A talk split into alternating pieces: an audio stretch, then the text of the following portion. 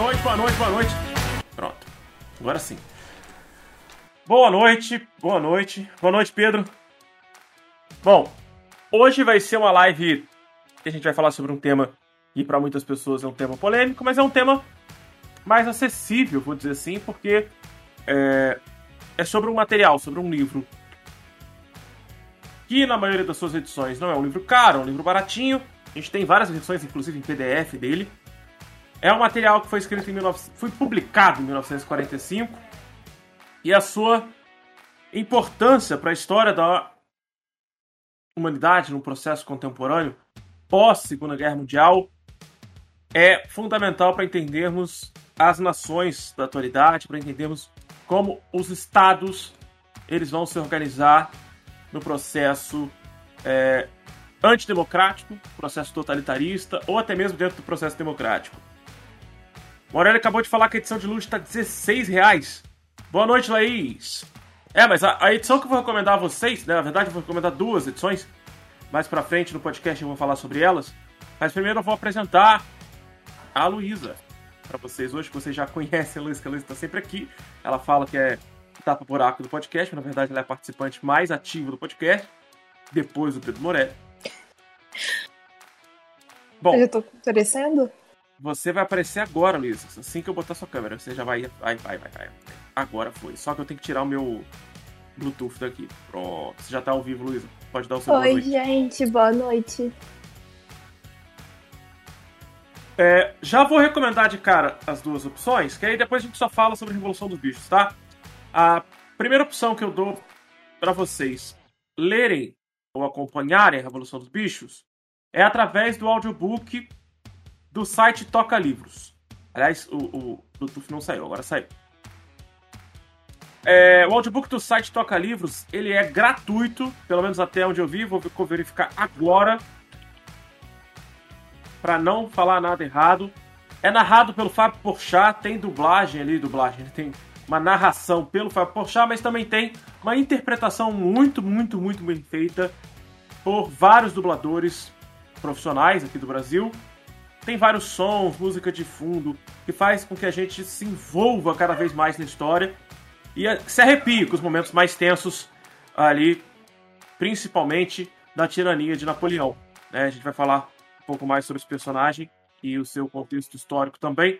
Mas eu recomendo esse audiobook. Ele tem quatro horas, mas é dividido em vários capítulos, assim como o livro é dividido em capítulos, para que não haja nenhum problema, tá? Para que não haja. É, para que você não fique quatro horas seguidas com o ouvido grudado ali no seu fonezinho, ouvindo um livro, né?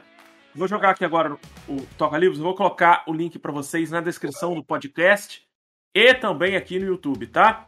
Aliás, eu só gost... eu gostaria também de agradecer a Cleila, é, Cleila não sei qual é o seu nome, não consigo enxergar daqui, porque o programa de, de lives não me comunicou, pela sua inscrição, né? Pela inscrição aqui no canal do YouTube.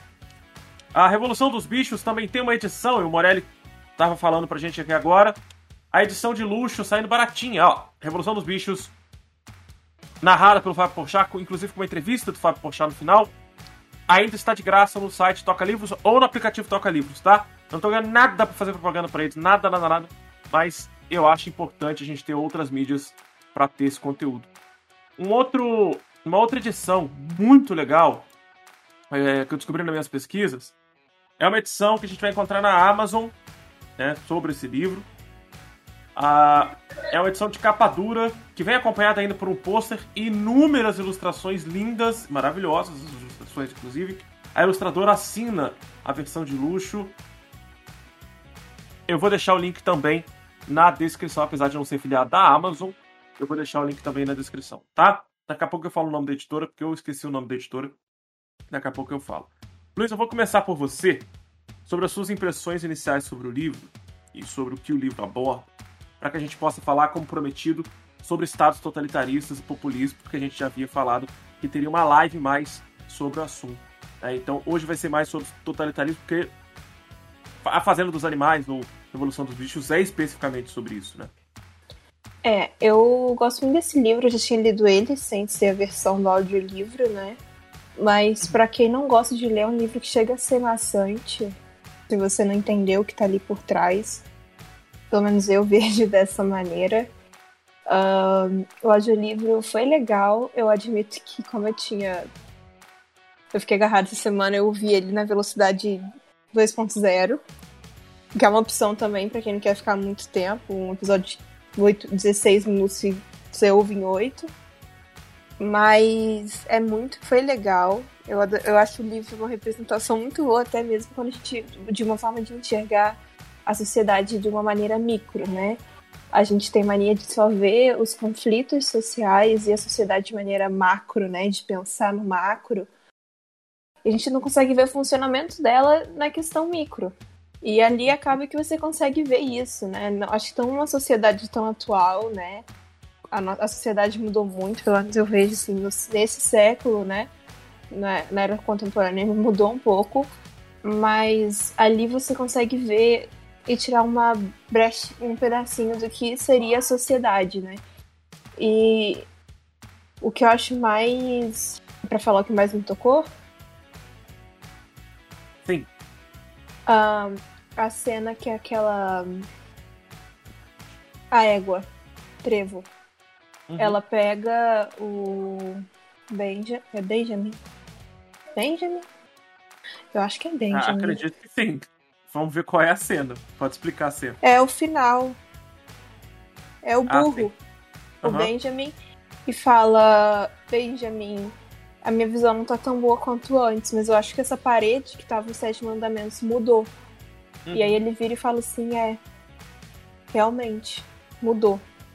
E acho que foi uma das cenas que mais me marcou, assim, né?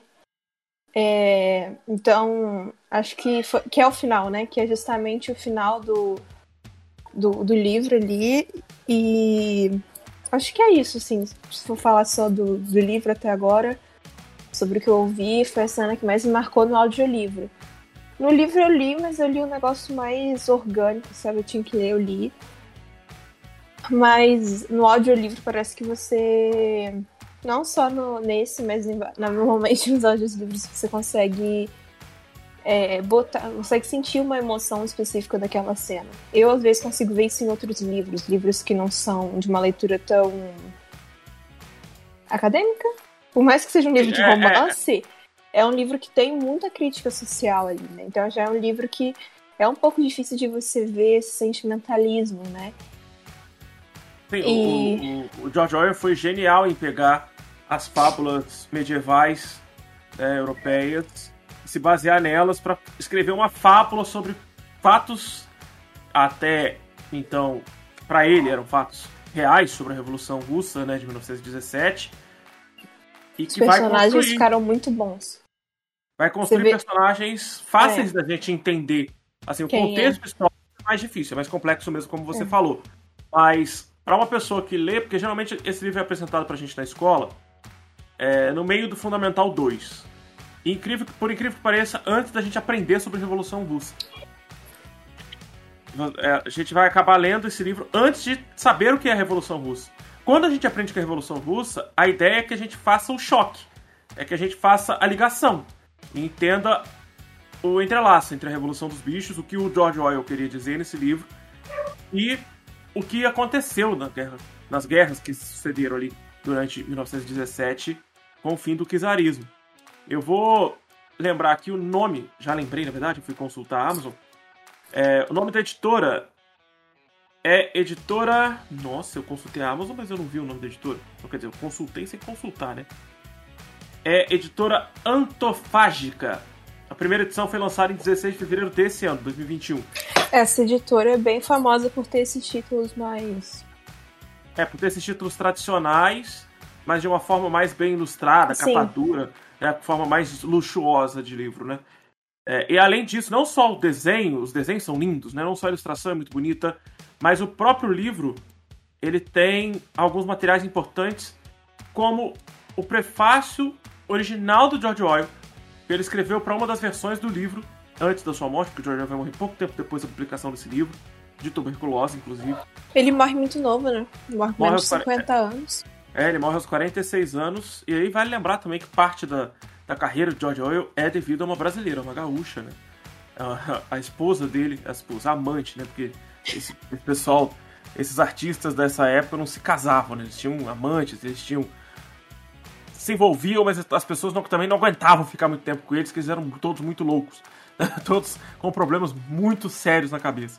Então, é, o livro traz a fala dele, traz a fala do Daniel Arão, que é um professor da UF, professor de história da UF, e também tem dois vídeos exclusivos para quem compra essa versão da Débora Tavares, que ela é especialista nas obras do, do, do George Orwell em relação com a história que está acontecendo por trás ali, que é a, a Revolução Russa. O mais interessante para mim foi que a primeira vez que eu li, como eu falei, foi no Fundamental, foi no Ensino Fundamental 2. Mas o mais legal é que depois disso eu já vi esquecido a importância desse livro. Uh, o que eu fiz, na verdade, na época da faculdade foi pegar a resenha, resumo dele, que eu não queria ler de novo. Eu sei que era um livro muito importante, muito interessante, mas eu estava afim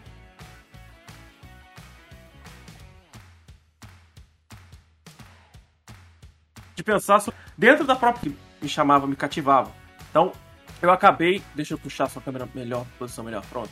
Eu acabei deixando um pouco o material de lado, mas eu passei por vários vários desenhos, filmes, séries e até quadrinhos que falam sobre o tema. E a imagem que eu usei na capa dessa live, na capa desse podcast e também na divulgação do podcast nas redes sociais, é retirado de um quadrinho chamado Fábulas. Eu havia citado esse quadrinho quando a gente falou há algum tempo atrás sobre esse, esse livro. E o Fábulas, para mim, é um, é um quadrinho fantástico, é um quadrinho incrível, incrível. É, os autores e os quadrinistas estão de parabéns sobre o quadrinho. Eu vou botar na minha telinha de captura para mostrar exatamente a cena que eu usei para divulgar a, a, podcast. Exatamente o momento ali a, a relação do Fábulas com a Fazenda dos Animais se passa principalmente no na edição número 10, se não me engano, edição número 6, edição número 6. A gente vai encontrar as, a Fazenda dos Animais Fantásticos, né? São aqueles animais que participam de todas as histórias fabulosas, né?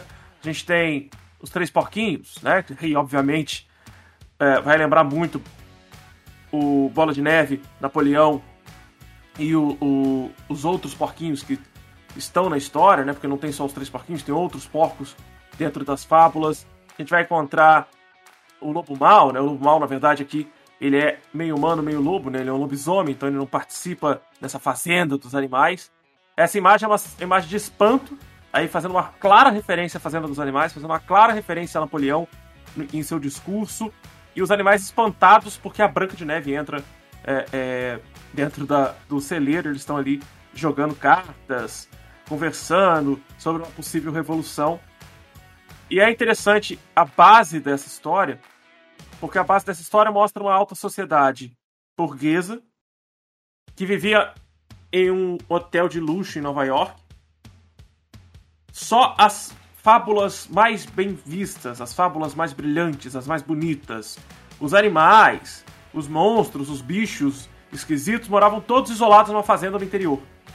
Enquanto a Branca de Neve, a Cinderela, essa galera morava no centro da cidade de Nova York. E aí o, o o, o lobisomem, né? Que tem até uma série separada para ele. Inclusive gerou um jogo de videogame separado para ele, que é o Wolf Among Us, né? O Lobo Entre Nós.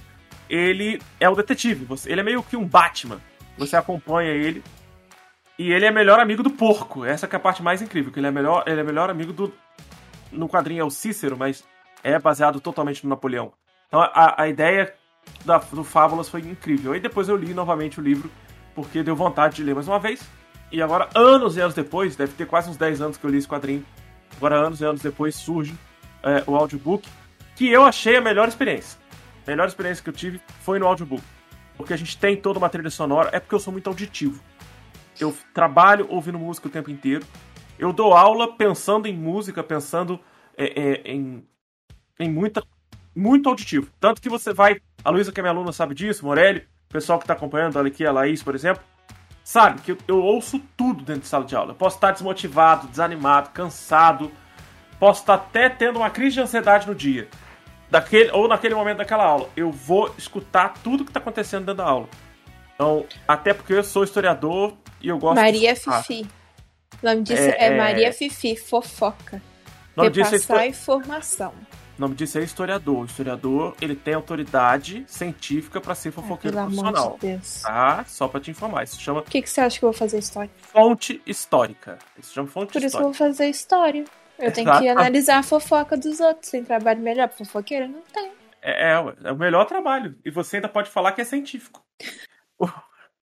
Agora, falando mais do contexto histórico que o George Orwell queria trabalhar, George Orwell era um socialista democrata, tá? O que é estranho. O que é, o que é, o que é estranho a princípio, né? O que é muito estranho a princípio. Mas esse livro ele é um livro polêmico para quem é de extrema esquerda, né? Ou para quem é de esquerda, aquele cara mais militante mesmo de esquerda, ele vai odiar o George Orwell com todas as forças pelas críticas que ele fez em relação ao regime soviético, principalmente a Stalin. É, né? que eu. que Porque eu ele vai dar legal. voz, ele vai dar voz ao- aos capitalistas liberais da época para combater o stalinismo, para combater a União Soviética e o socialismo. Muito ainda hoje a gente vai ver, infelizmente, me dá um pavor gigantesco de ver pessoas no Instagram, no YouTube, que você vê que não tem o menor interesse em estudar de fato, em aprender de fato, de forma científica e séria, a história da humanidade, que pega informações picadas, aleatórias e avulsas para defender com unhas e dentes o capitalismo liberal e batendo no peito que são conhecedores maravilhosos da história, porque são investidores capitalistas, são pessoas que investem na bolsa, são pessoas que ganham muito dinheiro e que elas sabem como é o como o comunismo é do mal e usam o George Orwell como se fosse, como se fosse uma cartilha do anticomunista, sendo que o cara era socialista e o que ele combatia, na verdade, é essa visão que muita gente, mu- muitos, muitos representantes da esquerda, até que eu conheço e consigo dialogar, né, que são os que são militantes de esquerda, mas que conseguem admitir as falhas que ao longo da história foi sendo cometidas pela esquerda, inclusive a pró- o próprio movimento soviético ditatorial, que não é o que é considerado por Marx, não é o que é debatido e primordial dentro da estrutura socialista, e é o que é a crítica fatal do Orwell, né? É. Que é uma, que é uma história, né, que ele- a crítica fatal dele, exatamente por isso que ele cria o termo socialista democrático. Porque ele vai combater de fato, né, em toda a sua estrutura, em 1984 e ali na estrutura do Fazenda dos Animais, que o brasileiro fez o favor de mudar o título para Revolução dos Bichos, entregando que é uma revolução. O português ele fez pior, tá? O português ele falou Triunfo dos Porcos, é o nome do livro em Portugal. É muito pior o título. Mas. É, os portugueses sempre vão entregar o final da história no título, seja em filme, seja em livro. Mas o George Orwell cria essa- esse termo socialismo democrático porque ele acredita que o socialismo ele tem que passar por um processo democrático e não ditatorial, É, tanto que como hoje, é previsto pelo Marx, inclusive, né? hoje existe realmente essa linha, esse- essa linha de pensamento político social-democrata, né? E eu lembro que tem um teste, inclusive, que você faz pra ver qual entre, por exemplo, duas oposições, qual onde você se encaixa. Enfim, quarentena, eu não tinha nada pra fazer e eu dei que eu sou social-democrata. E eu não achei estranha a definição. Só que eu fui pesquisar e eu fui ver que quem era social-democrata dentro do Brasil. Aí quando, falou, não, de, neo- é, é, quando falou não. de neoliberalismo, eu já falei, é, gente, não dá não. Não, não, não, não. Social, o Partido Social Democrata, a galera que segue ali a Social Democrata no Brasil é neoliberal total. É, Não aí tem- eu falei, ó, dá pra ficar aqui não. Não, não é o que.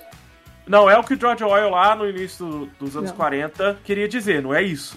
Né, O que ele queria mostrar, inclusive nas suas obras, é que ele era a favor do socialismo, ele acreditava numa sociedade da forma que foi desenhada e debatida e estruturada pelos marxistas, pelos socialistas até aquele momento, mas que ele era completamente contra as atrocidades cometidas por Stalin. Ele era completamente contra as atrocidades cometidas por uma ditadura que tirava a liberdade do povo. E ele. Eu ia mostra falar muito bem isso no livro. né? isso, que os personagens ficam muito claros, né? Não sei se é porque eu Uhum. sou meio maluca, eu gosto muito de história.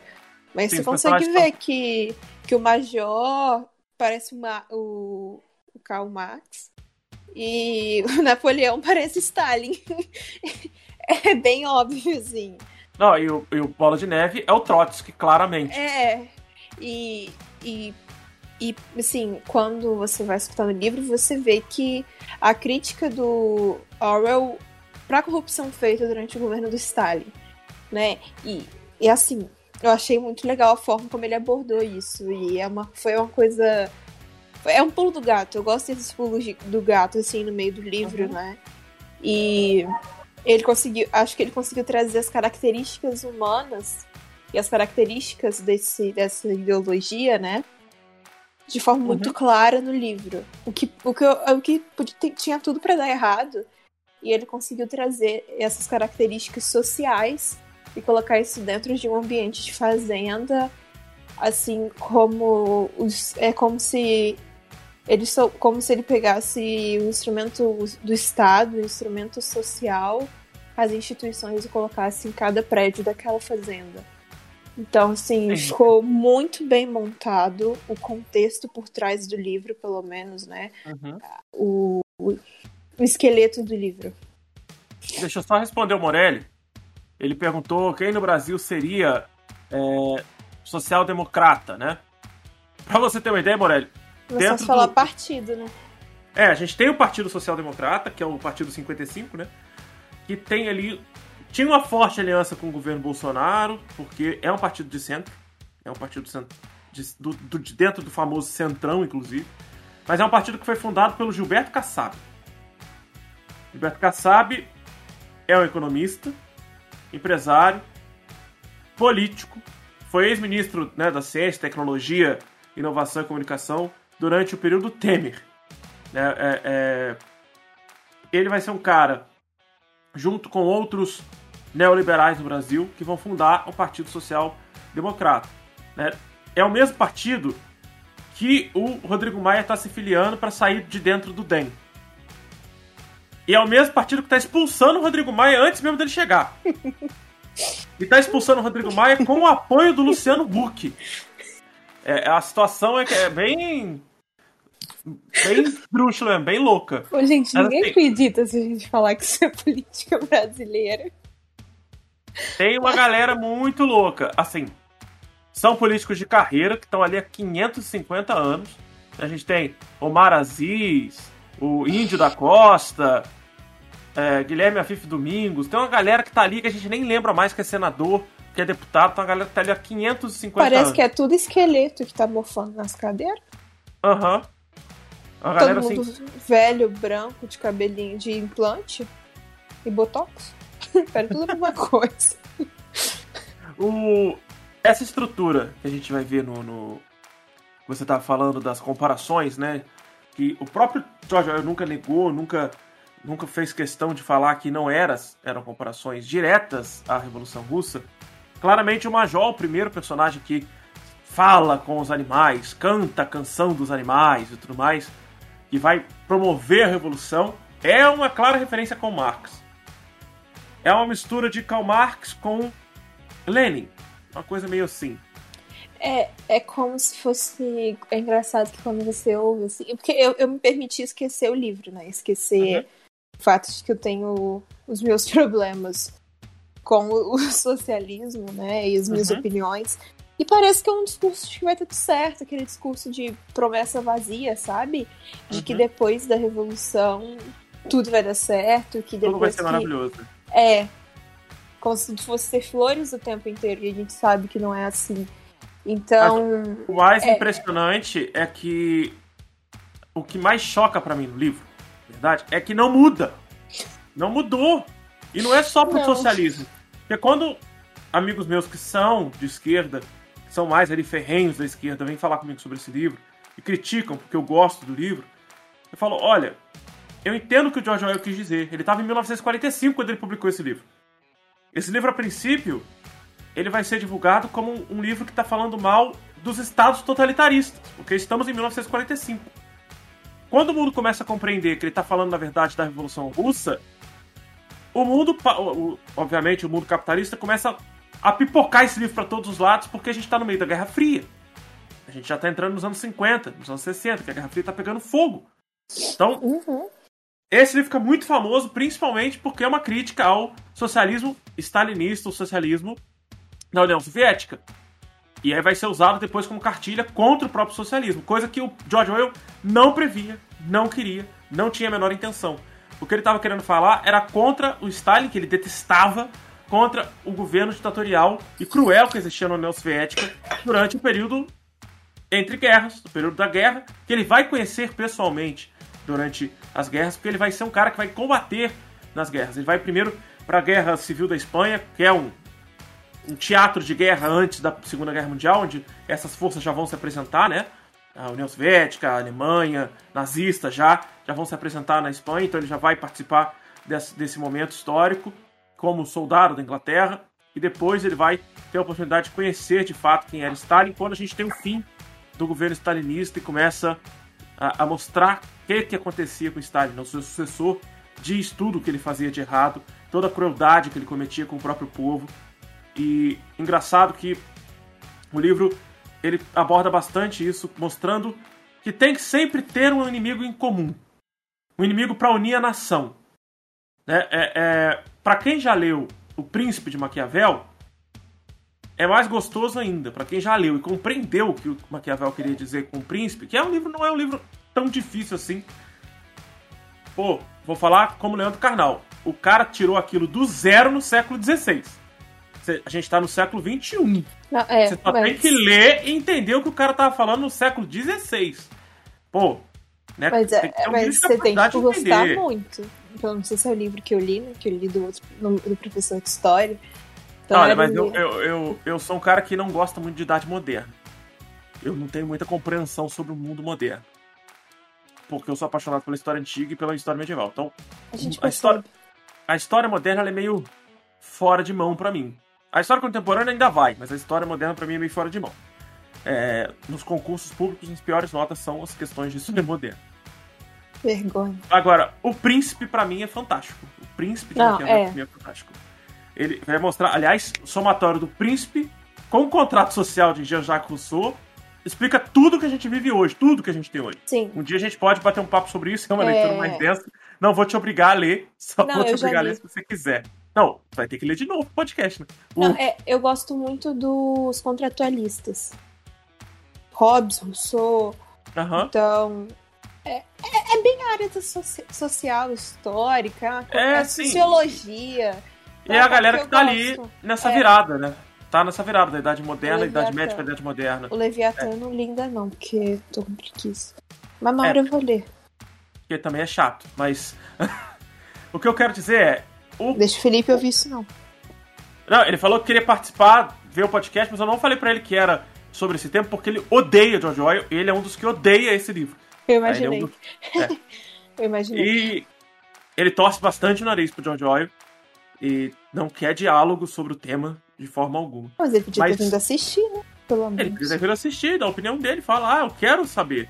Eu sei que a opinião é. dele vai ser completamente contrária do que eu tô falando aqui, mas eu quero saber. E olha só, é, o que a gente tá falando é que essa construção de um inimigo em comum começa com a representação lá do Sr. Jones, da Senhora Jones, que representa nada mais nada menos que o governo czarista, né? Todos os personagens é. têm uma referência. Né? O, o Nicolau II é o Sr. Jones. Até a gata, né?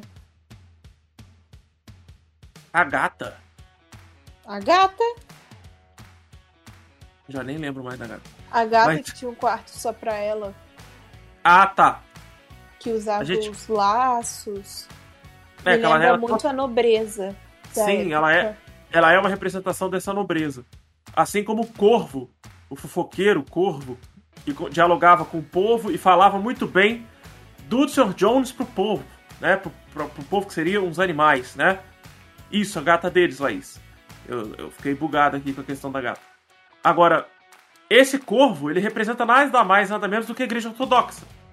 Que fazia o papel de elogiar e falar bem da nobreza e da família real pro povo, fazendo com que o povo acreditasse em tudo que estava acontecendo no palácio e levar todas as informações de revolta do povo para dentro do palácio, para o palácio tomar as medidas. Era o intermediário fofoqueiro, o Corvo, né? O Corvo é o fofoqueiro e ele é a representação da Igreja Ortodoxa.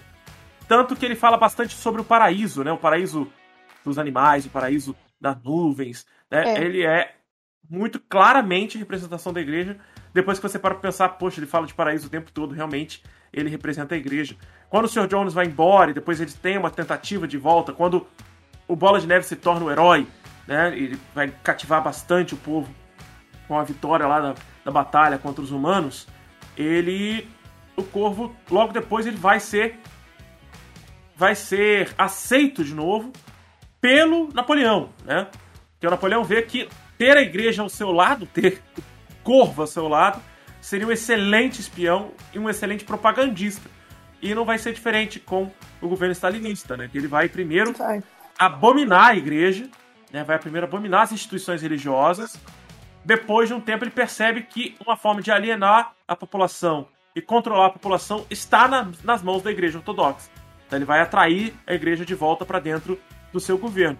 Eu não. Ah, eu até queria discutir isso com você. Quando ele colocou o nome do porco de Napoleão, faz a referência a Napoleão Bonaparte também, ou é coisa da minha cabeça, enquanto eu tava lendo o livro? Ele põe o nome de Napoleão só para que a gente possa ser confundido.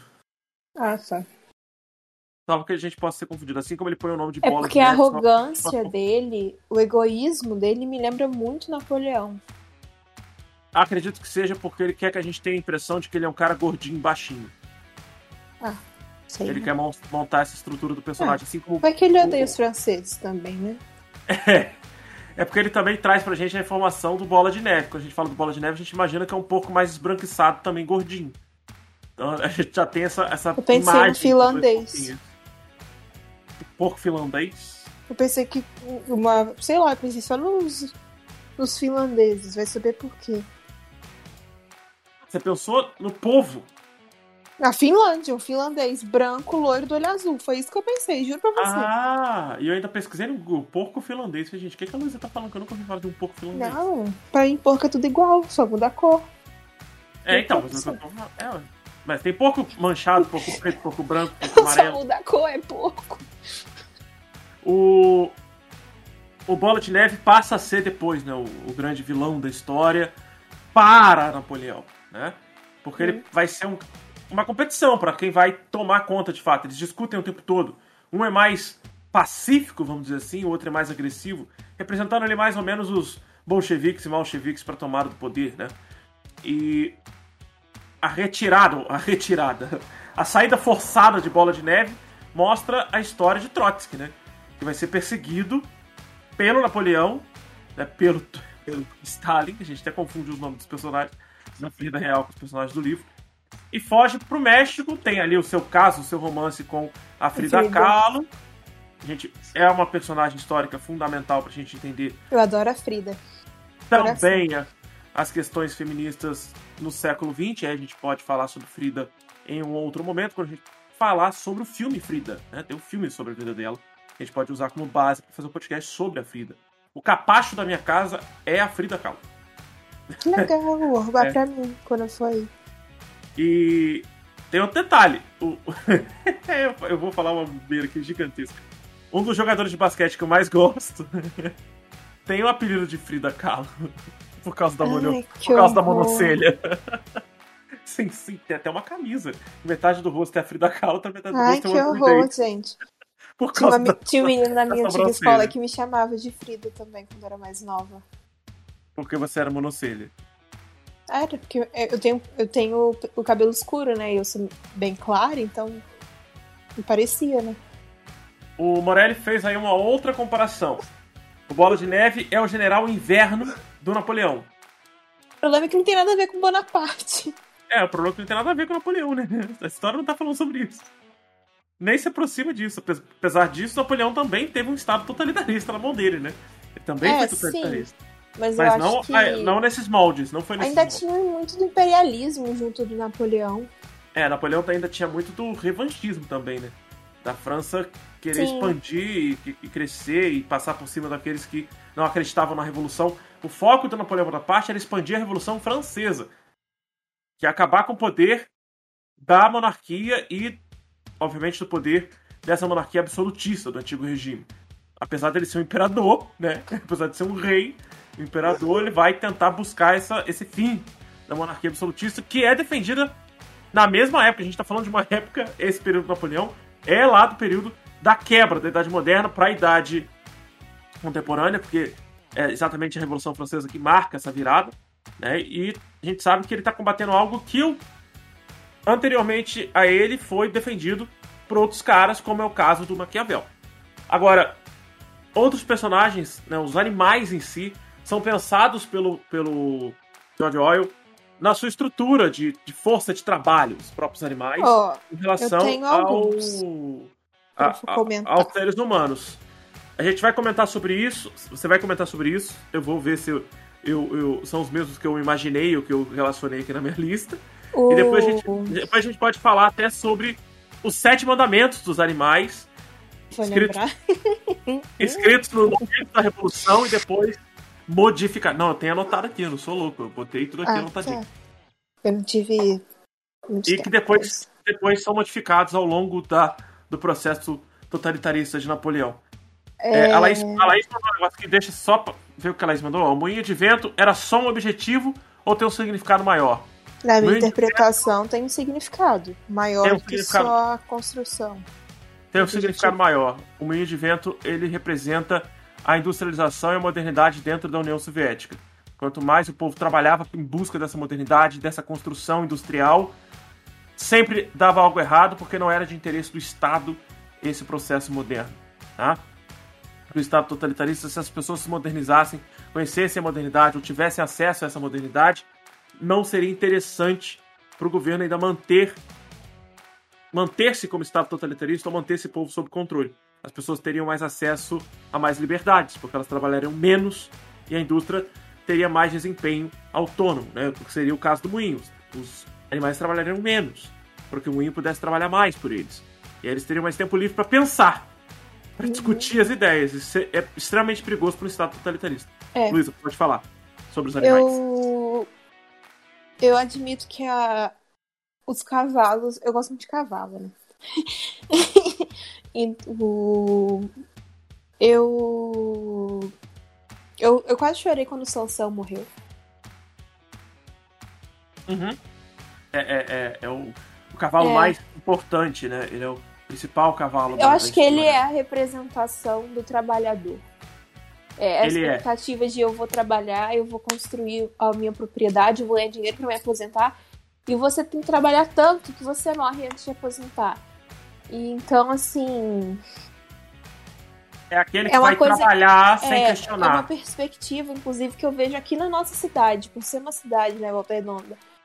É, não estou dizendo que não oferece aposentadoria, mas que é uma método, uma ideologia, uma linha de pensamento muito propagada por aqui, né? A ideia de que você tem que trabalhar na indústria e o seu filho vai trabalhar na indústria porque você tem que juntar dinheiro para aposentar, aí mudar. E isso acaba que te prende muita coisa, né? Te coloca numa caixinha. Uhum. Eu não sei se você tem essa mesma visão, pelo menos o que eu enxergo aqui na cidade. Não dizendo. Não tirando o mérito da empresa, né? Da, da companhia, óbvio que não. Mas que as pessoas se prendem muito a isso, né? Não só os trabalhadores de indústria. Mas essa ideia de que juntar dinheiro, ter dinheiro e só aproveitar quando tiver seus 80 anos né? De, de, achar que vai desfrutar o final da sua vida bem. É, e não a, é bem assim, né? O, cavalo, o, o Sansão, né? É, ele tem até outro nome, na verdade. Também tem outros nomes, né? As traduções vão variar o nome dele. Ele representa muito bem o trabalhador braçal, né? o trabalhador mais bruto. Ele vai trabalhar na força bruta, vai servir como uma força para o Estado quando o Estado necessitar dessa força bruta para o trabalho, o trabalho inquestionável, vai receber ordens e não vai questionar essas ordens, né? O grande, ele tinha dois grandes lemas e um dos grandes lemas do Sansão é Napoleão está sempre certo, né? Ele não tinha isso na sua cabeça, em sua ordem e não gostava de ouvir discussões contrárias ao comando. Então, ele é aquele funcionário basicão da fábrica ou do campo que vai sempre acatar as ordens sem questioná-las. Vai sempre fazer o que é mandado. Vai sempre cumprir as ordens. E vai sempre pensar que eu estou cumprindo as ordens não porque não só porque é a ordem do meu chefe, que ele está sempre com a razão, mas porque isso é um bem para todos, é um bem comum para todos. Eu tenho que trabalhar incansavelmente e quando chegar o meu momento de parar, eu vou ser reconhecido por esse por esse meu esforço eu vou descansar em paz, Uhum. numa boa, né? E a gente É- vai Essa ver necessidade morte de dele- reconhecimento também, né? a gente vai ver que a morte dele é muito sentida, né? Muito, é muito dura no- no- na história, né? A, a- inclusive a negociação da morte dele é muito dura, muito cruel, mostrando inclusive que o povo vai servir no final das contas como peça de barganha, né? Claramente na história ele vira carne, né? ele vai virar, ele vai para um matadouro né? e claramente eu falei claramente várias vezes, mas os animais não sabiam ler, não, não tinham domínio da Não, e leitura, isso é diz muito característico também. também do povo. É. Essa questão do. Da vida. É, é como se fosse uma vida funcional, né? Você não, não precisa saber muito, só precisa saber trabalhar. Só precisa saber fazer aquilo que te mandaram fazer. Você não precisa questionar nem aprender algo novo.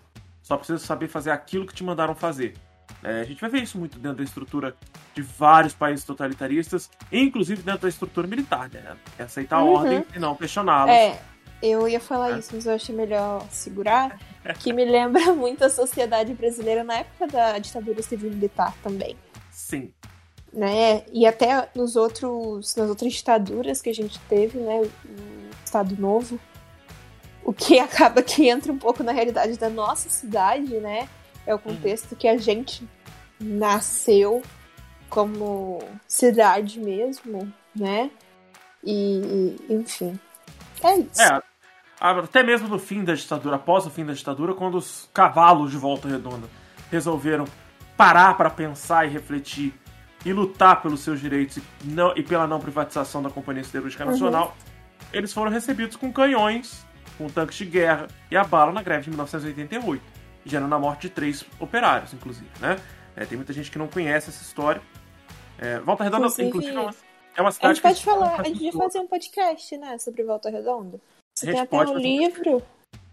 A gente pode fazer um podcast sobre a cidade, pode fazer um podcast principalmente focado nessa greve. A minha avó, eu posso até pedir pra minha avó, eu posso até te mandar, a minha avó, meu- ela foi assistir o discurso do Dom Valdir depois da morte dos três operários. E talvez seja uma das coisas que mais me arrepia quando ela conta, porque você vê a emoção dela falando daquilo, dela lembrando Ah. daquela, daquilo tudo, né? E você vê que a história, né? A gente acha que a história é só o livro, Não. e não é, A minha é avó, as a minha avó é de viveram. 37, né? Então ela pegou todas as ditaduras, os golpes todos, e, e ela contando isso com, com essa emoção toda, né? Eu falei isso até pro Jaime, que a parte que mais emociona de, da história de Volta Redonda é exatamente imaginar esse, é, é, esse dia. É, esse- esses dias né, foram, foram alguns dias de comoção que começaram primeiro com um abraçaço da, da, da usina e depois foi gerando esse problema todo. Existe um documentário sobre a crise de, da greve de 88, muito antigo, muito antigo. Deve ter no YouTube. É um documentário bem velho. Que deveria ser refeito, inclusive, porque tem algumas coisas meio erradas. Mas, por exemplo, meu pai ficou preso dentro da CSN durante essa, durante essa greve. Mesmo não sendo um grevista. Ele estava preso lá dentro, minha mãe tinha que passar comida para ele dentro de uma grade, lá perto do Colégio Barão de Mauá, no Jardim Paraíba, para que ele, ali próximo, minha tia morava ali próximo, minha mãe conversava com ele por ali. Ele ficou preso lá dentro durante esse momento. Muitos homens foram presos, tá? Muita gente foi. A, a. Vila Santa Cecília, né, o, o bairro comercial mais central da cidade, foi cercado pelos militares. Os militares quebravam tudo que tinha pela frente. A fachada do Cine 9 de Abril, a, a entrada, a portaria do, do Clube dos Funcionários da CSN. né, e minha irmã, quando criança, né, um vizinho meu do prédio onde eu morava, colocou as crianças. Olha que gênio! Ele colocou as crianças todas dentro do Fusca dele e resolveu dar uma volta pela vila para ver os militares destruindo tudo. Ai, que legal. Não, e foi. foi Traumatizante, né? é, trauma, eu ia falar isso.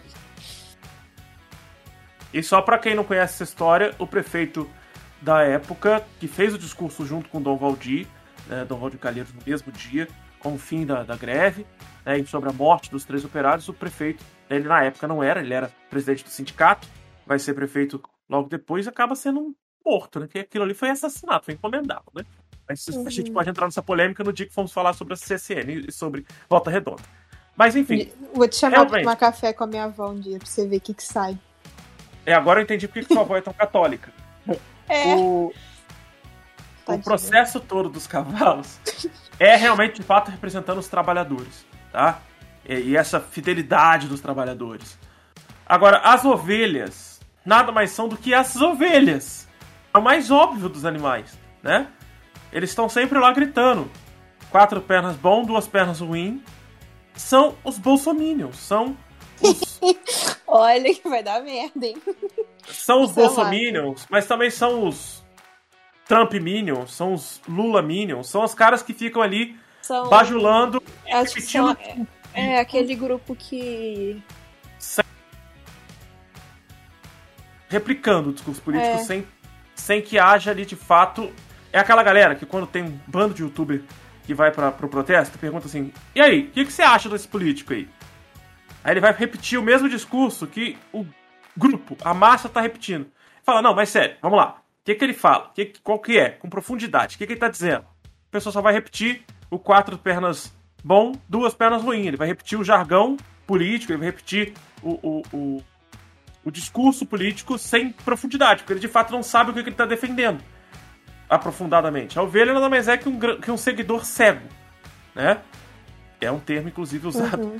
para muitas outras coisas, mas o, o, a ovelha tá na cara o que, que ela é, né? Ela só é um, um animal que vai repetir tudo aquilo que o seu líder está falando.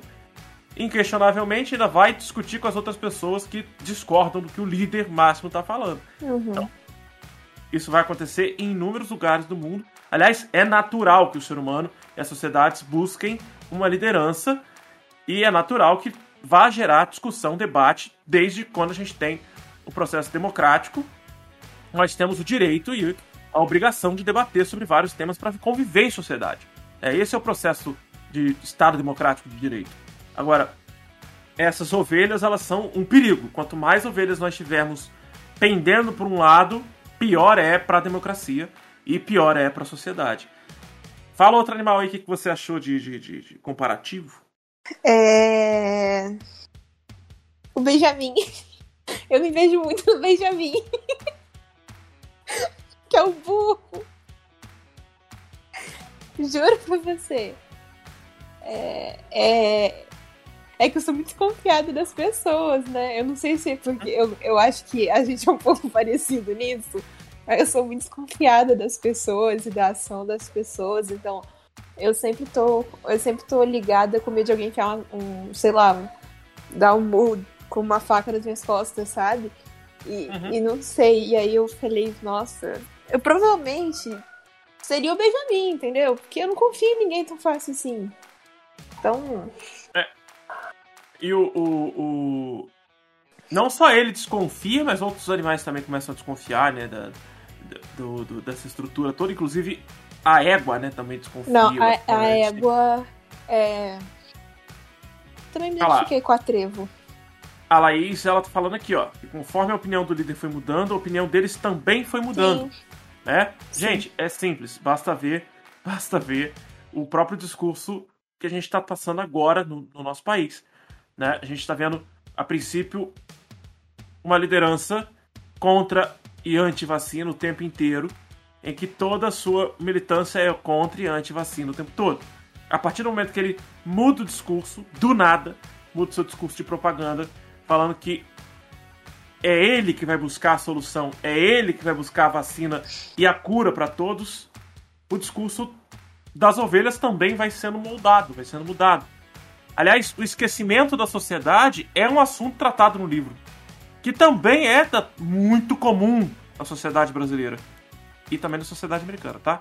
Quem tem mais é. valor, quem tem mais valor da sua estrutura histórica são os europeus, que muito dificilmente esquecem o que aconteceu na sua história, né? O brasileiro, ele vai errar, pecar muito politicamente por não prestar atenção na sua própria história, por não conhecer e não entender a sua própria história. Botei o Benjamin aí, porque você falou dele, botei ele aqui embaixo de mim, assustado com os porcos, né, assustado com o avanço dos porcos na liderança da. Ah, eu faço essa cara mesmo aí. Você já me viu na aula, essa cara uhum. que eu faço.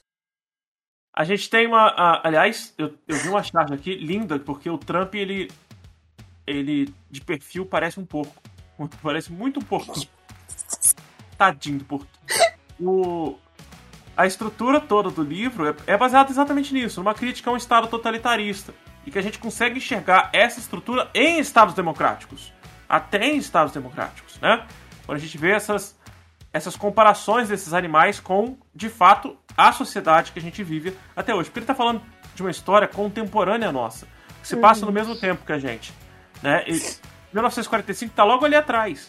Como a Luísa falou, a avó dela é de 37, a minha avó era de 1920. Ela morreu 7 anos atrás, aos 94 anos de idade. Então ela passou por muito mais coisas. Então ela viveu não, muita coisa.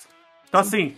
E minha avó, ela não é daqui, né? Minha avó é do Mauá, Magé, uhum. Petrópolis, é essa uhum. região. Então ela veio para cá, ela veio para cá porque casou. Então tem essa parte da história. Ela lembra, por exemplo, eu fico lembrando de umas pessoas, tipo o cara que morreu com Getúlio Vargas dentro do carro, sabe? O cara que uhum. levou o tiro. E ela conheceu esse pessoal todo, que Petrópolis, mesmo depois da mudança da capital, ainda tinha o ar de, de, de capital, né? De antiga capital. Então ela acabou que ela conviveu ali, né? Colégio é, Interno, e, e, Getúlio, isso... Getúlio revitalizou bastante Petrópolis, ele deu muito valor é... a Petrópolis. Então, e é ele assim, que vai abrir o Museu Imperial, por exemplo, né? Ele que é o sim, cara que vai valorizar a família imperial e, ali. Então, assim, a minha avó acaba que você aprende muito com essas pessoas mais antigas, que é o que eu acho que hoje. Eu, não sei se é porque também eu moro com a minha avó, mas você aprende muito sobre as realidades do Brasil, né? É, porque isso a gente vai chamar de história oral, né? A história é. de vida, de fato. Ah, ah, o Pedro Morelli perguntou sobre as galinhas. As galinhas são as mães. As galinhas são as mães da União Soviética que tinham que acabar entregando seus filhos, né, os, os, ovos, os pintinhos, né, para mão de obra, para irem trabalhar. Né, ou para entregá-los, ou para entregar o seu trabalho, a sua força de trabalho como mãe para o Estado. É tanto que elas fazem um processo grevista jogando os ovos né, sobre os postes, é, né, botando o ovo pela cloaca, para falar de uma forma mais técnica, abaixo, para evitar que os ovos sejam comercializados. E aí a gente já pode pensar também, é, já falando das. Aliás, eu tinha que falar sobre uma das referências mais importantes sobre esse livro, que é uma das referências que eu aprendi na minha adolescência. Eu escutei muito essas músicas sem entender que era sobre isso, sobre a revolução dos animais, sobre a revolução dos bichos que é o disco Animals, do Pink Floyd. Pink Floyd sempre Eu não conheço. foi. O, o Pink Floyd, é, o Pink Floyd é rock alternativo, meio psicodélico, assim. É deliciosa, as músicas são deliciosas. E as letras, quando tem, né? Quando tem letras, músicas deles, são letras muito, muito certeiras contra estados totalitaristas. Né, eles são ingleses que viveram as consequências do fim da Segunda Guerra eles eram crianças no fim da Segunda Guerra. Eles vão criticar muito, muito mesmo, os estados totalitaristas, tanto de direita quanto de esquerda, que foi gerou a Segunda Guerra Mundial. Né? Foi o que gerou a Segunda Guerra e foi o que gerou a Guerra Fria. Esses estados totalitaristas de esquerda e de direita. E o, o disco Animals tem como capa uma indústria de energia elétrica na Inglaterra. Vou pegar aqui essa imagem para jogar para vocês e vou botar aqui CD Animals, Pink Floyd. E eles vão discutir bastante, né? São quatro ou cinco músicas, se não me engano, só que tem nesse disco. E eles vão discutir bastante sobre essa estrutura capitalista é, e a estrutura do socialismo dentro do processo industrial e como isso pode acabar gerando é, o processo ditatorial e totalitarista. Essa fábrica, na época do disco, ela, ela era bonitinha, organizadinha, e hoje em dia ela já não, praticamente já não existe mais. Ela tá bem acabadinha. E sobre a fábrica temos um porco, um balão de um porco, como se fosse um Zeppelin, sobrevoando. Nos shows do Pink Floyd e nos shows do Roger Waters, que veio ao Brasil e causou toda aquela polêmica em relação ao Bolsonaro e tudo mais, ele trouxe o seu porco, né? Ele sempre carrega o, porco inflável, né? Falando dos fascistas, ele sempre carrega o seu porquinho é, seu leitão, Flávio. A capa do disco eu vou mostrar para vocês aqui agora. E as músicas são Pigs, Pigs of the Wings, Pigs of the Wings 2, Ships, Dogs.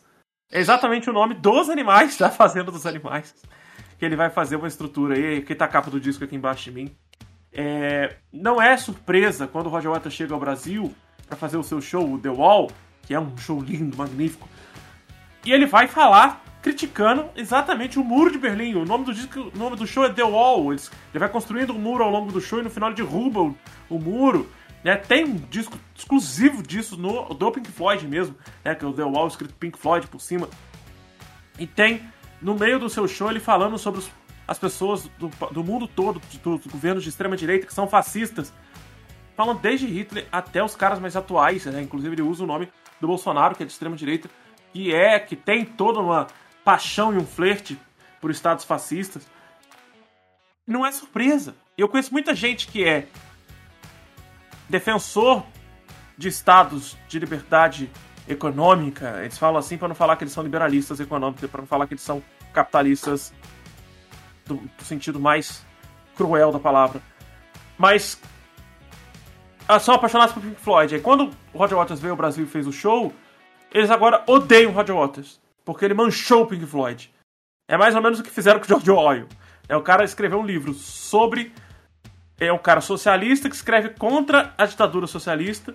E depois ele é usado pelos capitalistas como cartilha para ser contrário ao socialismo. Eles invertem a, a, é usado o discurso de forma invertida, de forma para combater o próprio discurso que o cara não falou sobre aquilo. E, e, o Pink Floyd sempre foi contra estados totalitaristas e fascistas. As pessoas que ouvem, são apaixonadas, fissuradas por Pink Floyd hoje, são a favor de estados fascistas. São pessoas. Eu conheço gente que tem saudade da ditadura militar e Nossa, gosta isso de Pink dói Floyd. lá no fundo. As pessoas são fanáticas por Pink Floyd e falam que a ditadura militar foi benéfica para o Brasil. É assim, para mim não faz o menor sentido essa pessoa ainda tá viva. É, claro. o que não faz é, sentido não... algum. Se a gente pegar outro exemplo de outros estados autoritários, né? É, tem Israel, o Estado uhum. de Israel, Arábia Saudita. Turquia, e as pessoas criticam China. esses países. É isso que me deixa puta da vida. É as pessoas criticarem a China, as pessoas criticarem é, os estados do Oriente Médio, né? Porque uhum. sendo que o que vai, o que tá, o que vem acontecendo nos últimos anos no Brasil e o que aconteceu em 64 não é tão diferente daquilo que elas estão pensando. Só que é como se o brasileiro não tivesse consciência de quem ele é. Tem não, uma... tem memória. A memória do brasileiro é manipulável muito, Sim, muito é, manipulável. Aquele negócio, tem uma frase que o Karnal já fala diversas vezes, que é a cada 15 anos o Brasil esquece os últimos 15 anos. Aham. Uhum. É, né? isso está muito bem disso.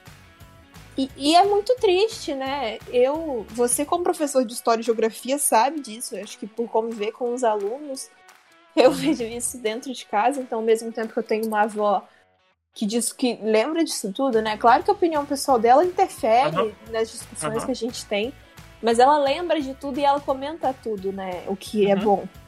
Minha mãe uhum. também comenta de tudo. Eu vejo pessoas dentro da minha família que, por parte de mãe, por parte de pai, que não tem a mesma opinião.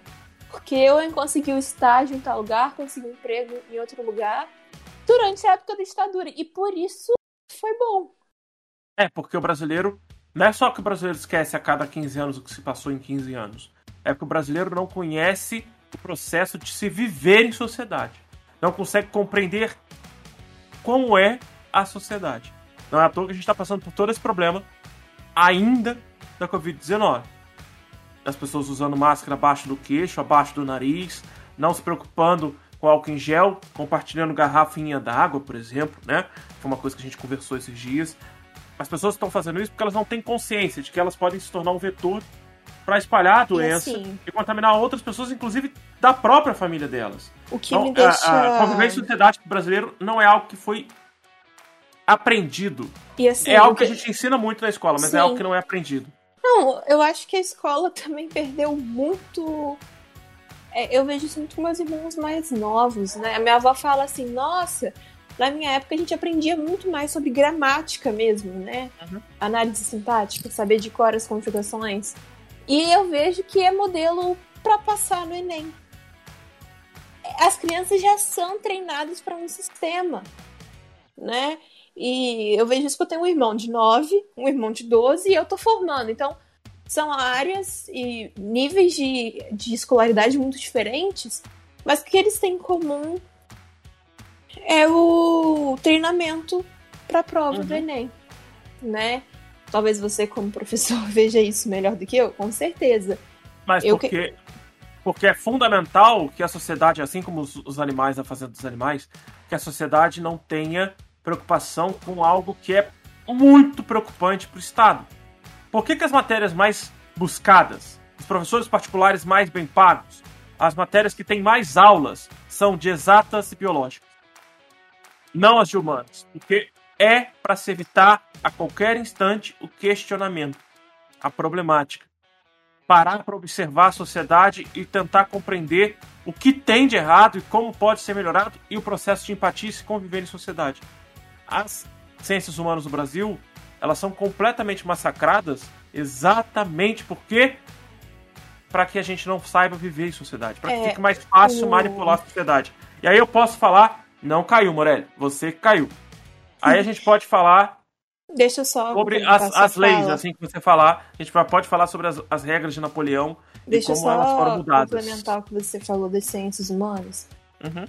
É, tem um vídeo do Karnal eu não gosto muito do Pondé, mas eu gosto do Karnal.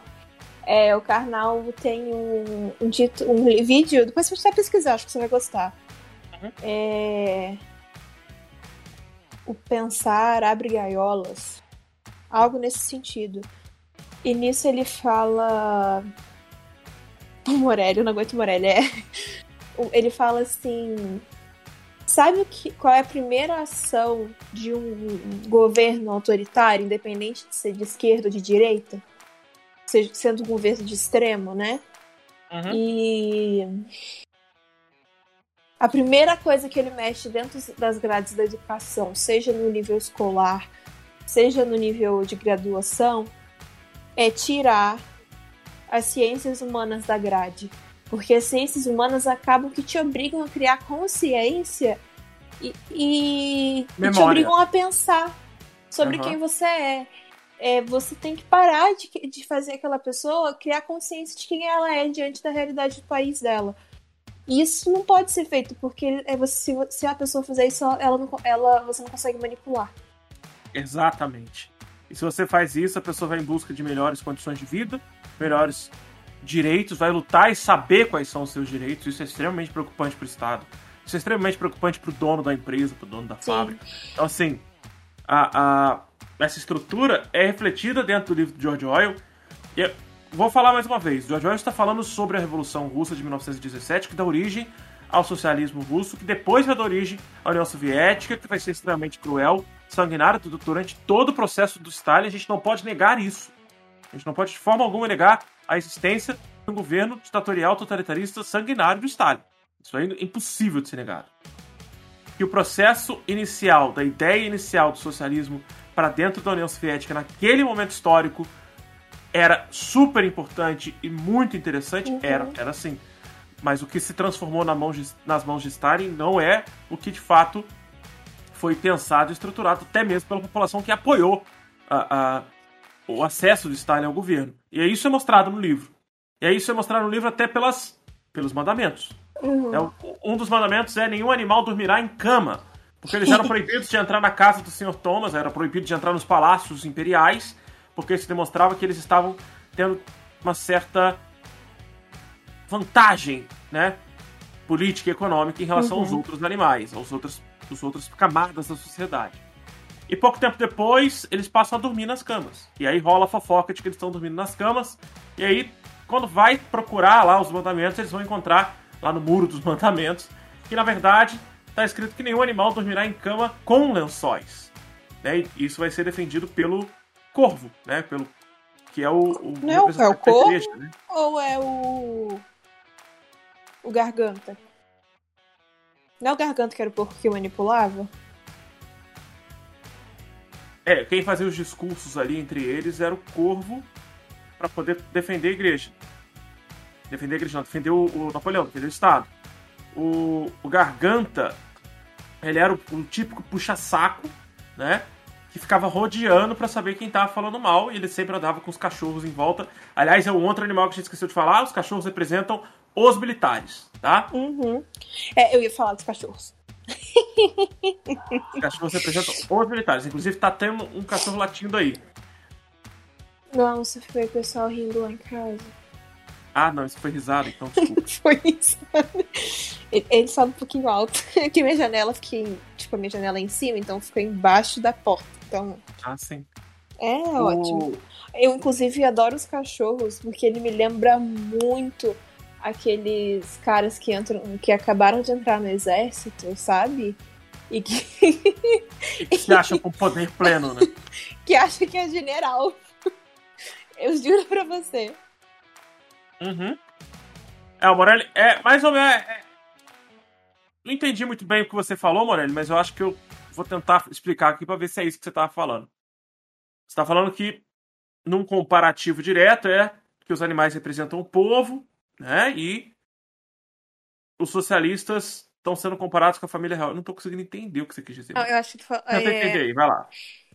É como se. Eu, eu, na verdade, acho que o Pedro se confundiu. Porque os animais ali, os, anima os animais que não são os porcos, né, eles são realmente o proletariado. A gente tem que botar dentro das classes.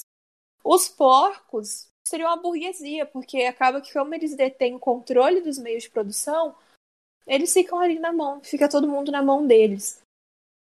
Porque a gente tem que pensar, os cachorros não são da burguesia, porque, porque eles estão dependentes dos porcos.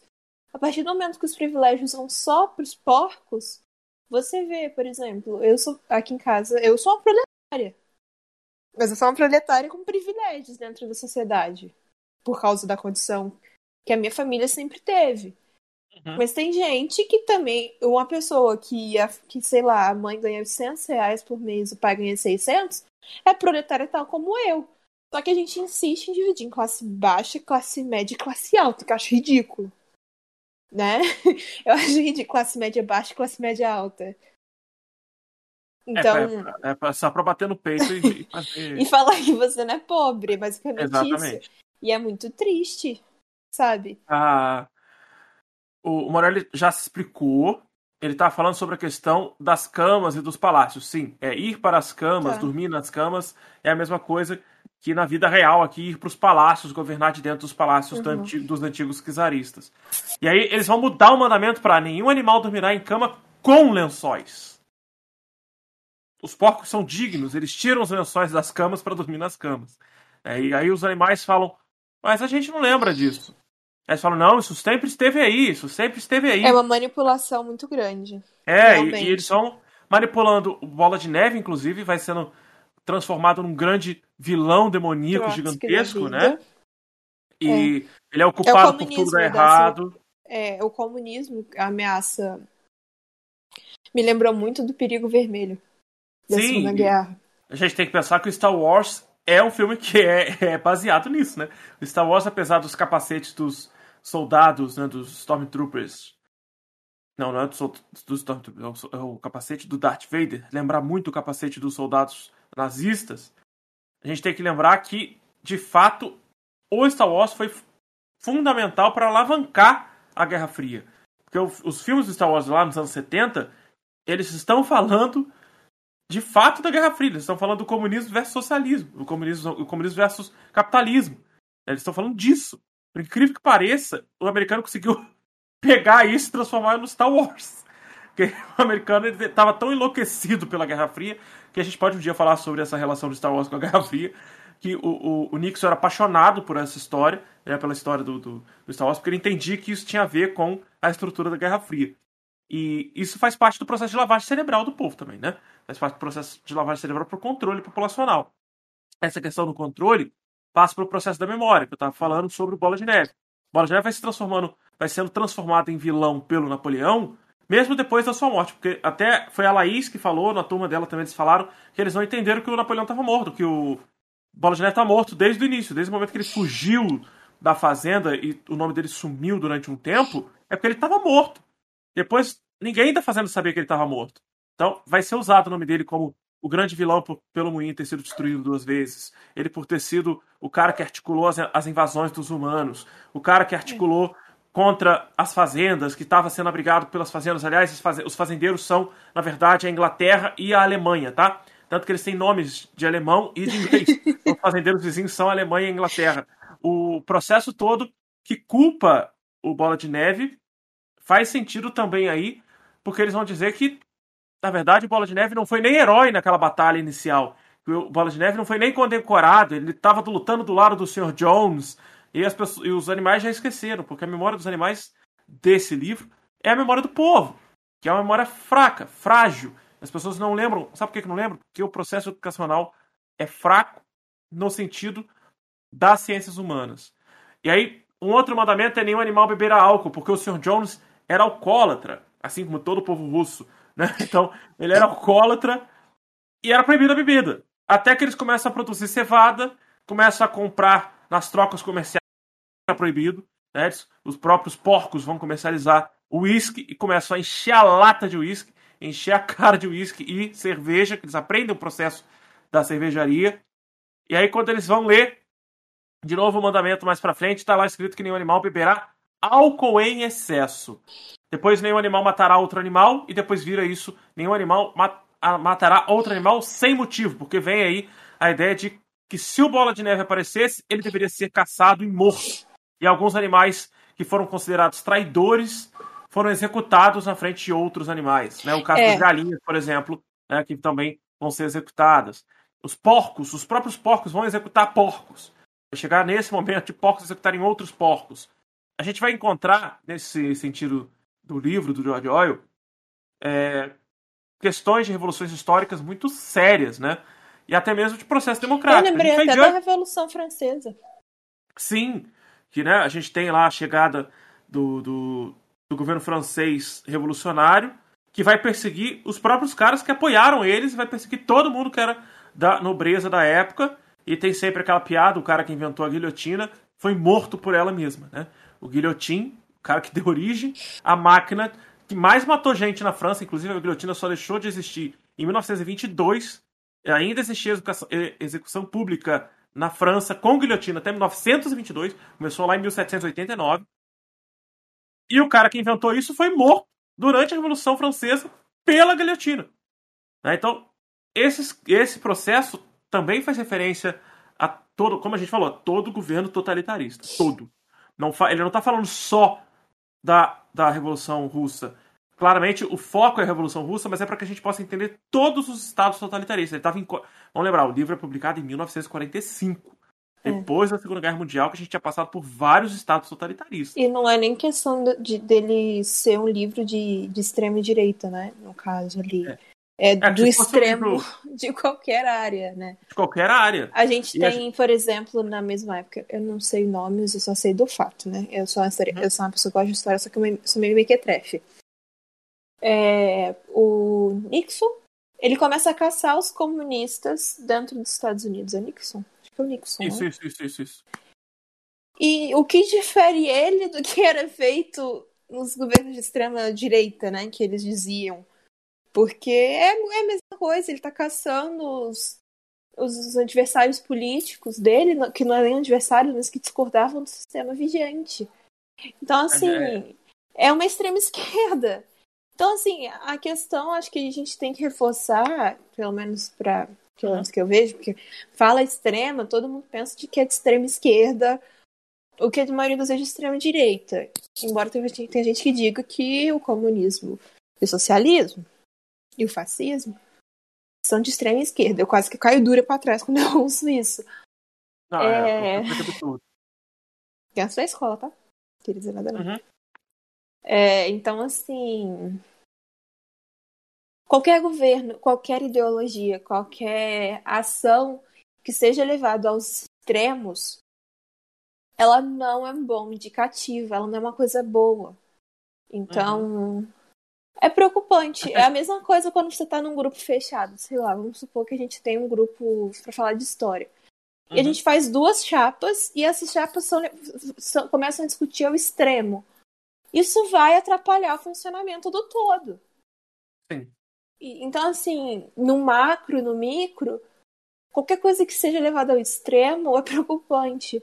a gente tem o exemplo dos grupos rebeldes, né? Uhum. Não só os islâmicos, mas de várias outras religiões. Dentro do Brasil a gente tem os protestantes, né? E, e é assustador, porque você manipula toda uma doutrina, toda uma ideologia vigente ali que é manipulada para ser um. Eu posso dizer isso? Para ser levado como prova de que aquilo que tem que ser feito. Né? Sim. Uhum. Então, acho que é isso que eu tinha para falar. O que, eu, o, que eu, o que eu tenho para falar agora é o seguinte: você citou essa questão dos Estados Unidos do Nixon perseguir comunistas enlouquecidamente pela, pelos Estados Unidos. Qual que é o nome daquele cara da banheira? Que ele escrevia na banheira? Não lembro o nome. É, é um artista plástico, tá falando aquele que tem até. Não, acho que é um diretor. Que ele é, vivia é um dentro da. Ele, ele escrevia dentro da banheira, escrevia os, os, os, roteiros dele dentro da banheira. É esse cara que você tá falando. É, que ele foi. Tem um filme muito sobre a vida dele, eu também não vou lembrar. o nome dele. É porque eu não, eu não lembro o nome. Eu é porque eu ia puxar. Nome. É porque eu ia puxar uma citação do Man in the High Castle. Conhece essa série? E o livro, né? The Man in the High Castle. Homem do Castelo falar. Alto. Já ouvi falar. Não li não, mas já ouvi falar. Que faz sentido. Trumbo, roteirista, viu? Roteirista Trumbo. O Morelli, muito obrigado. Como sempre. Essa, essa série, The Man in the High Castle, é um exercício de reflexão feito lá em 1900, por incrível que pareça, em 1984. Foi feito um, exercício de reflexão sobre se, se os Estados Unidos tivesse sido dominado pelos nazistas e pelos japoneses. e, se o ataque, e se o ataque a Pearl Harbor, tem aí a imagem que está embaixo de mim, e se o ataque a Pearl Harbor tivesse dado certo, e os japoneses tivessem tomado a costa oeste americana, e os nazistas tivessem tomado toda a costa leste e o centro dos Estados Unidos. Né? Aquele, aquele meio ali, partido, é um meio nuclear, um meio radioativo, com a quantidade de bomba nuclear que foi tacada ali no centro. A série é incrível. O livro é muito bom, mas é um livro só. Eles transformaram numa série gigante Você tem o livro? Video. Não, já li em PDF. O seriado é incrível, é muito, muito bom mesmo. Assim, tem umas horas que dá vontade de dormir, mas ao todo tem até o Hitler. O Hitler aparece na segunda temporada, é, já velhinho, já, porque a série se passa nos anos, nos anos 60, né, final dos anos 50, início dos anos 60. E o The Man in the High Cat é, é meio assim, psicodélica a parada, entendeu? Tem, tem uma coisa meio de duas, várias dimensões, uma parada muito louca. Ah. Mas. Mas calma, calma, que não é ficção científica nesse nível. É só para que a gente possa fazer reflexão. E se, se os nazistas tivessem ganhado a guerra de fato e dominado os Estados Unidos, o que seria do mundo?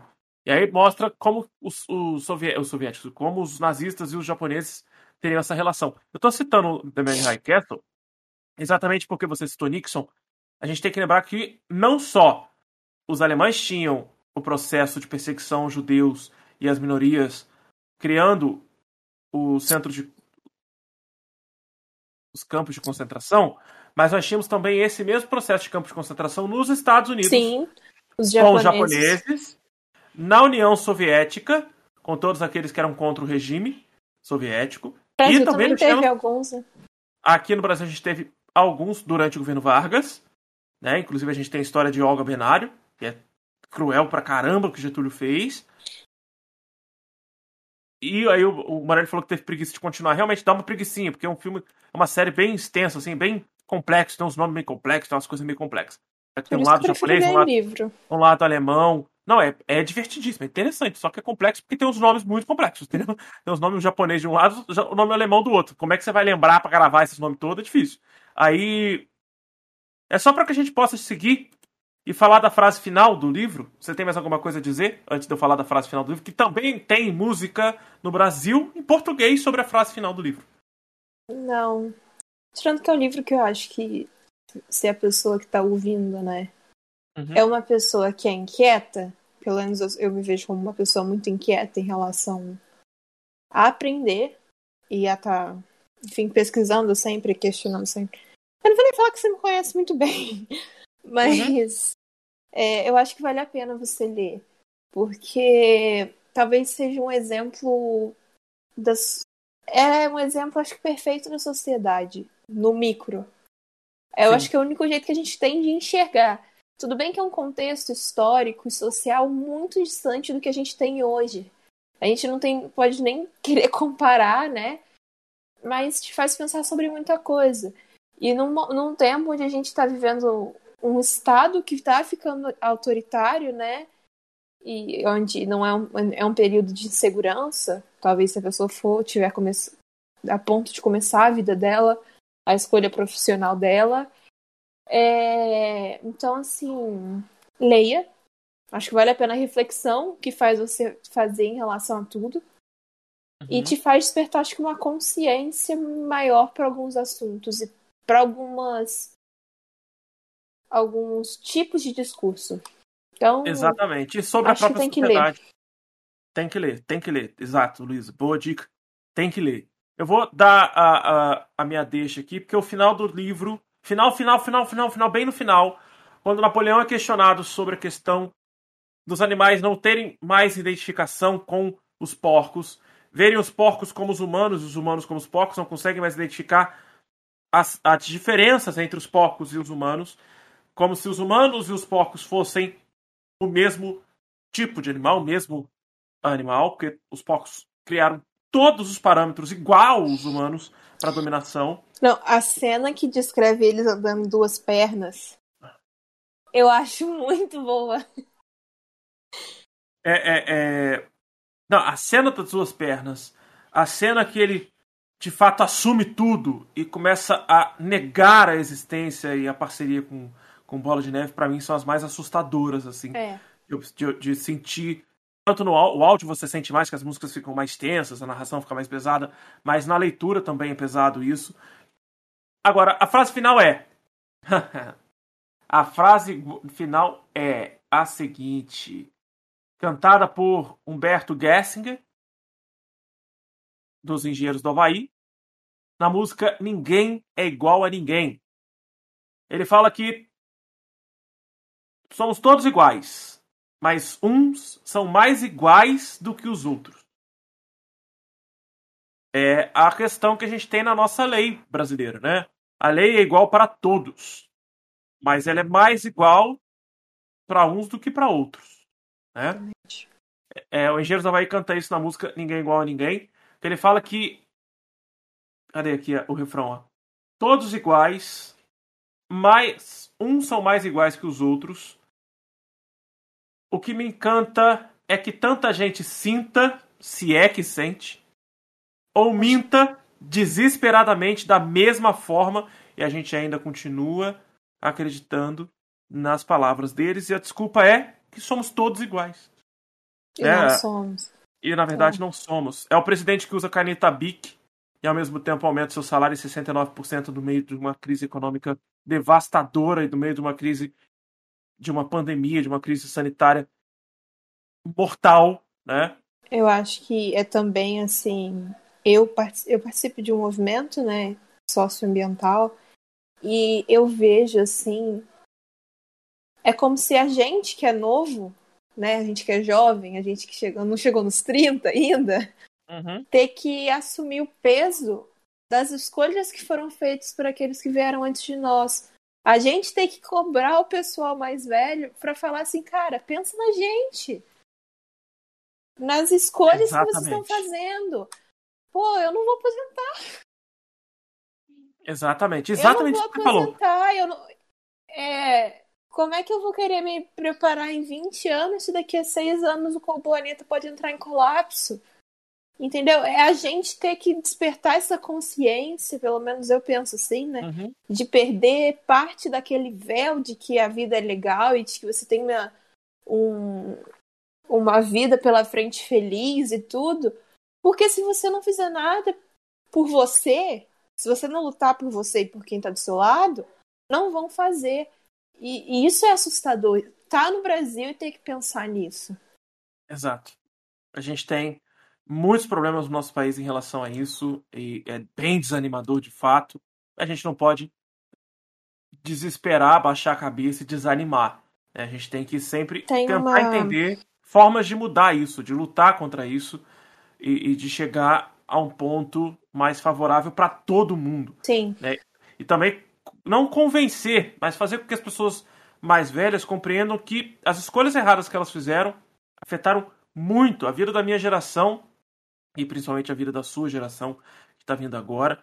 É uma geração muito mais militante do que a minha, muito mais. Uma geração muito mais consciente de, do mundo do que a minha geração, porque você é da geração que já nasceu com a internet, já nasceu com a comunicação global, já nasceu na globalização. Né? A minha geração nasceu na virada da Guerra Fria, no fim da Guerra Fria. Eu sou de 91, o ano que acaba a União Soviética, né? 30 anos atrás. Né?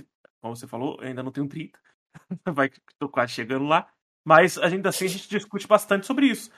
Eu e o próprio Felipe, que a gente estava citando aqui agora, nós temos a mesma idade, nós nascemos no mesmo ano, temos cabeças diferentes, pensamos diferentes sobre os assuntos sociais, sobre os assuntos da sociedade, concordamos em uma boa parte, uma maior parte dos assuntos, mas a gente tem diálogo, conversa, compreensão do que o outro tem a dizer, do que o outro tem a pensar, sem que haja essa teimosia da idade, sem que haja essa teimosia da velhice de achar que o que estava antes era melhor do que está agora. E que está muito tarde para correr atrás, né? Né? Ou que está muito tarde para é correr é atrás, ou que o antigo tem que voltar, o anterior tem que voltar, porque o, o bom era o que estava antes. É a questão da ditadura militar. É o bom é o que estava lá na ditadura. O bom era viver na minha época. Esse negócio de falar a minha época não existe. Essa pessoa está viva. Está viva, está vivendo. Então é a época dela é agora. Ela está vivendo essa época. É a mesma coisa que a gente fala sobre pessoas que estavam à frente do seu tempo. Não, ela não estava. Ela estava vivendo o tempo dela. Ela estava vivendo o tempo dela. Só era um pouco mais inteligente que as pessoas imbecis que viviam no mesmo, na mesma época. Tem uma música da. que é de um grupo com a Elza Soares, basicamente que uhum. ela conta uma frase que, to, que eu conto muito mal. Porque tem hora que dá vontade de você querer fingir que a vida tá tudo bem, igual algumas outras pessoas. Eu não consigo. É, que ela fala uma frase com aquela voz dela, né? Que é a voz dela, uhum. Soares. Tem a um peso. Dela, é, uma voz de sofrimento, né? Que ela fala uma frase, eu não vou sucumbir. Aham. Uhum. É, a música chama Eu Não Vou. A música chama Libertação. É.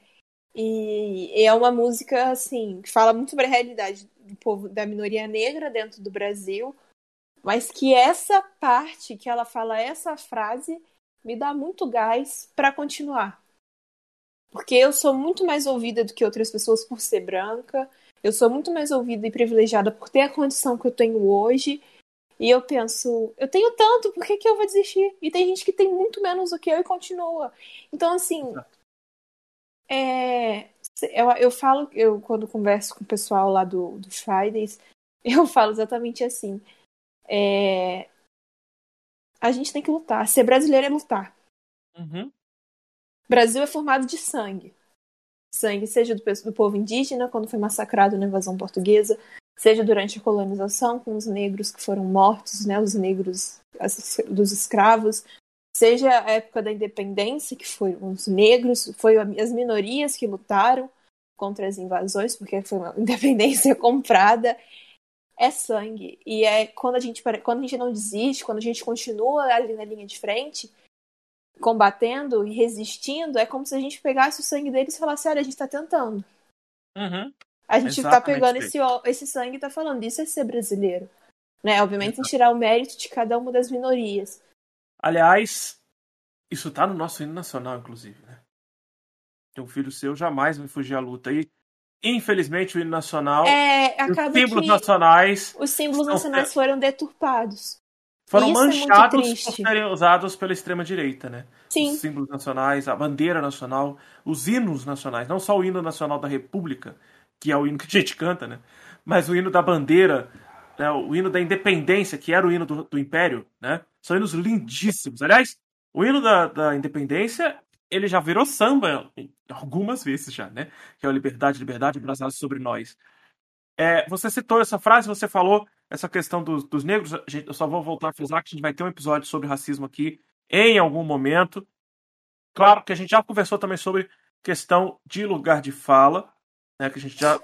Sim. Eu, pelo menos, conheço muito.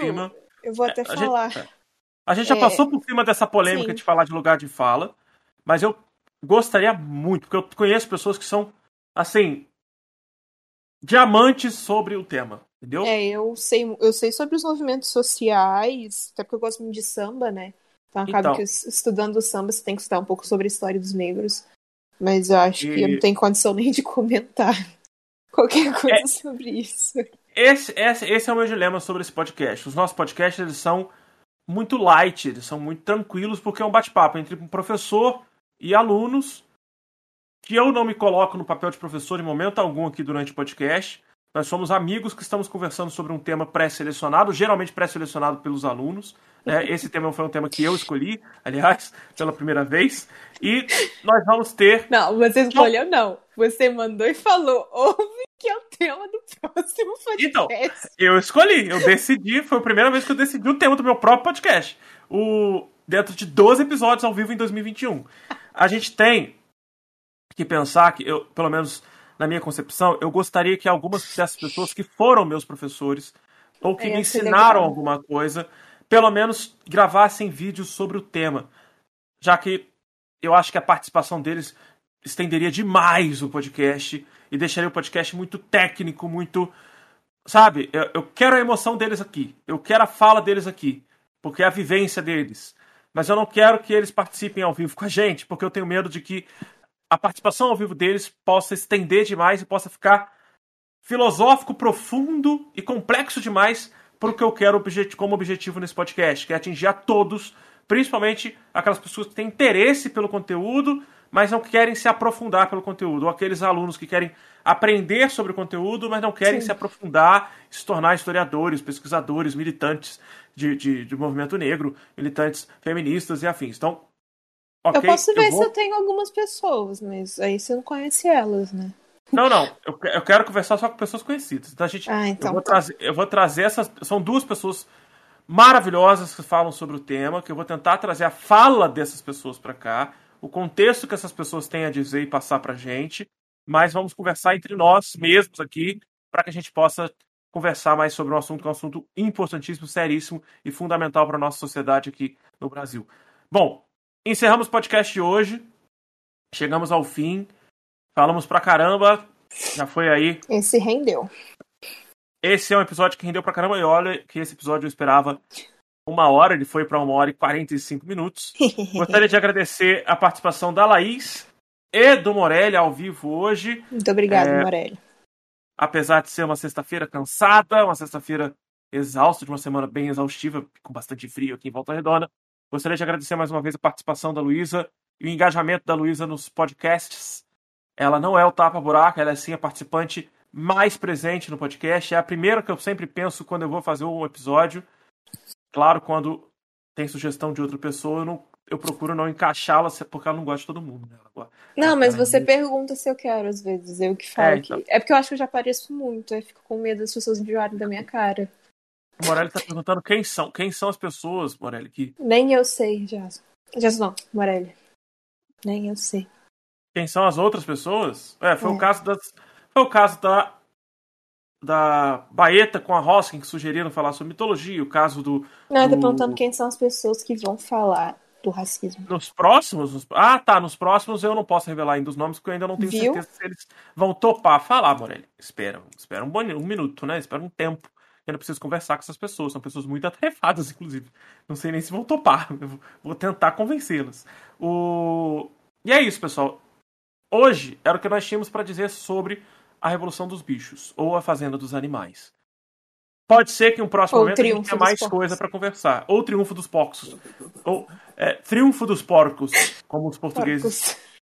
falariam. É bem xenofóbico mesmo. Os. Então, é, já respondi você, Moreira. Os professores eu ainda não posso dizer os nomes porque eu ainda não confirmei nada com eles. Eles não estão nem sabendo da existência do podcast. O. O que nós temos a falar sobre isso foi encerrado hoje, mas nós podemos falar sobre mais assuntos sobre a Revolução dos Bichos, ou Triunfo dos Porcos, ou a Fazenda dos Animais em um outro pode falar momento. de várias revoluções que tem aí que eu acho que são temas interessantes, né? Pelo menos pra mim, né? Sim, ah, claro, o mundo é feito de revoluções. A gente vai falar sobre esses temas ao longo da nossa vida de podcast, tá? Nós começamos em 2021, esse é o 12 episódio oficial, né? Porque tivemos um episódio extra lá no episódio 7 e tivemos um episódio em 2012. Então, Caso você não saiba disso, dá uma olhada na sua plataforma digital, dá uma olhada também no nosso canal do YouTube, link está na descrição, tanto das plataformas digitais para você escutar no Amazon Music, Spotify, Deezer, YouTube, YouTube não, Google Podcasts e Apple Podcasts. Ok? O Morelli quer conversar com você. O Morelli quer saber se eu assisti o vídeo que ele me mandou. Eu sempre assisto, Morelli. Calma que eu sempre assisto. Eu só não te respondo porque eu não tenho tempo para responder toda hora. O... E, enfim, esse episódio vai virar um vídeo também.